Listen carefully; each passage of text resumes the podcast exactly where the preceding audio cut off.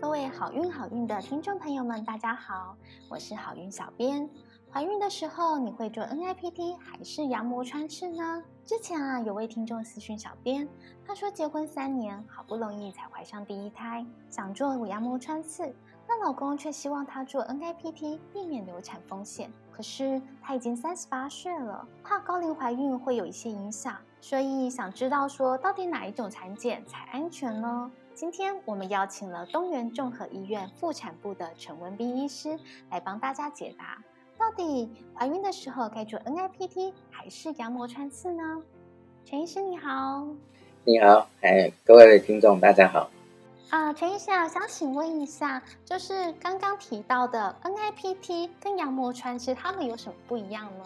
呃，两种的话，哈，它的它的差别是还蛮大像羊膜穿刺，大家知道的，就是一根长针刺到子宫腔去抽二十 cc 的羊水，好，然后去检查羊水里面小子的细胞和里面的染色体。NIPT 呢，它是抽妈妈的血，它是验妈妈血液里面小孩子的 DNA，它用 DNA 来判断是不是有异常。这两个，一个是非侵入性的，一个是侵入性的。那如果以准确率来讲的话，NIPD 它的准确率是百分之九十九，羊膜穿刺它的准确率是百分之九十九点九九。确诊的话，当然是要以羊膜穿刺来做确诊。所以一般来讲，像 NIPD，假如说抓到有异常的小孩子的话，我们都会建议再做一个羊膜穿刺来做确认的诊断。是过去的门诊中曾经有这样子的案例，可以跟我们分享吗？有一些常见的例子了，就有一个妈妈做了之后，发现说他可能是唐氏症的小孩子，我们就建议他不要做马上下下结论，我们先做羊膜穿刺，这羊膜穿刺出来是正常。这也不是说 NIPT 它不准，而是说它有很多的干扰因素。像我刚刚我讲的这位妈妈的话，是因为妈妈的染色体会影响到小孩子，造成小孩子他 NIPT 判断错误。这个妈妈有可能是她的呃染色体跟相间型，或者是有转位，所以会造成。NIPT 它的判断的上的困难。那这位妈妈她大概年纪多大呢？大概超过三十岁左右，她是属于年轻的，而不是高危险性的。所以其实像年轻的妈妈也有可能会有像这样染色体异常的问题喽。哦，有，这个每个年龄层都有可能会有这个风险。哦，那如果说生下来有唐氏症的小孩子的的人数来讲，反而是年轻的这个族群的妈妈，她所生的唐氏症的宝宝，反而比年长的高危险性妈妈所生下宝宝。因为年轻的的妈妈可能她不认为说她可能会生到这种这种有问题的小孩子，所以她可能做的检查并没有那么的准确，或者说她没有去做检查。高危险性的妈妈可能意识到危险性比较高，所以她得做一些比较准确性的检查，反而可以比较早就。就可以先检查出来。其实不管是高龄啦，还是年轻的妈妈做产检，其实真的非常的必要。您刚刚有提到说，以准确度来讲的话，羊膜穿刺的准确度是比较高的。可是相信很多妈妈不愿意做它，就是因为怕它有所谓的流产的风险。所以我们帮各位妈妈问一下，羊膜穿刺真的会有流产的风险吗？它的做法我刚刚讲，就是一根长针刺到子宫腔，刺到羊膜腔里面去抽二十 cc 的，所以它是一个侵入性的检查。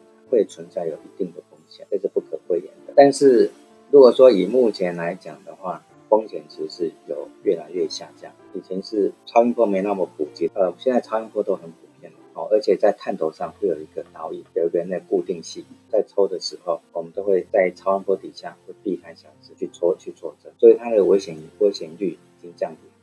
各位妈妈其实也不用太担心，像刚刚陈医师介绍的，可能过去大家会认为说羊膜穿刺可能会有流产的风险，现在其实都进步很多了，羊膜穿刺导致流产风险的这样的机会其实大幅的降低，而且甚至是没有。那我想再帮妈妈们问一下陈医师，说那在羊膜穿刺的过程中啊，那会不会有什么感染的风险呢？当然也是会有啊，因为我刚刚讲，因为这是有存在一定比例的风。哦，那我们所说的风险，当然就包括引起子宫收缩啦、破水啦、出血啊，或是造成感染。但是一般来讲，像我们在做羊膜穿刺的话，通常我们肚皮上的消毒是比较开刀房那种方式来消毒，所以呃会影响的几率已经避开很多了。呃，您刚刚有提到说，除了羊膜穿刺以外，会建议妈妈说可以再做晶片，再做进一步的确认。晶片跟羊膜穿刺差别在哪里呢？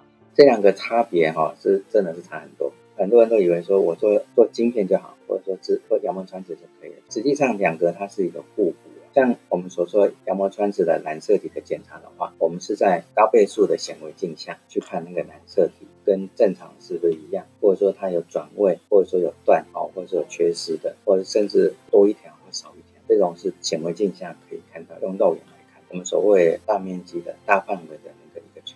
如果说晶片的话，它是小部分小的那个缺失，这个是用显微镜下是看不到的。所以它需要用晶片，晶片里面的那个探针去侦测。晶片的话，我们大概是可以抓到一百种到两百种的那个罕见晶片。它这个是用单的那个单色的检查是看不出。所以你如果说羊膜穿刺加上晶片的话，准确率会更效果。陈医师，我可以这么说吗？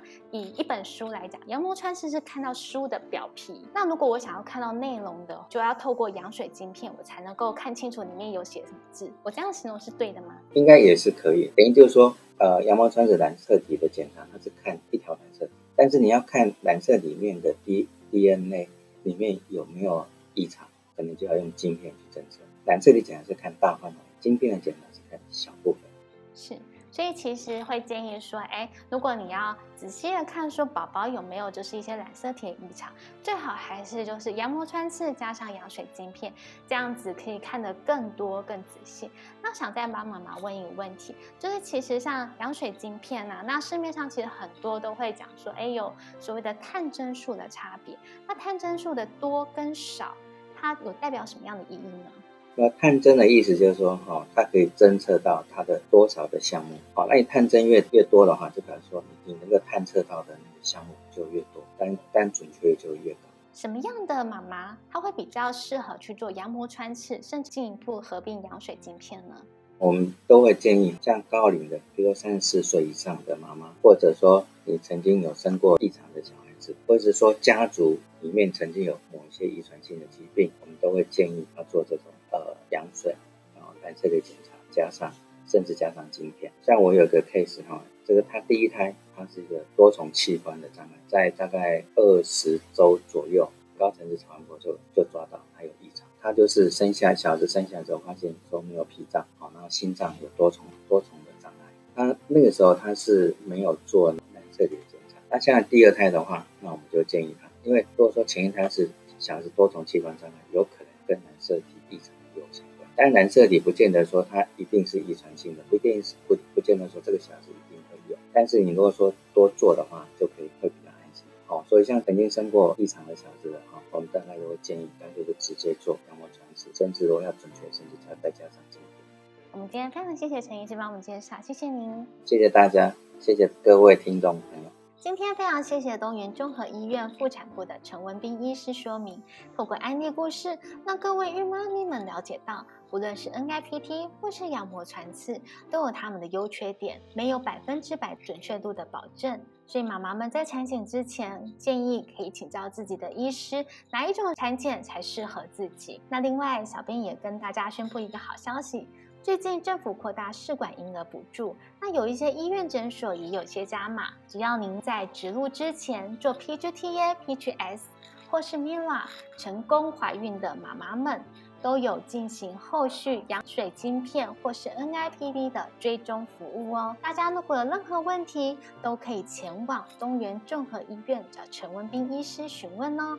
我们下期再见喽，拜拜。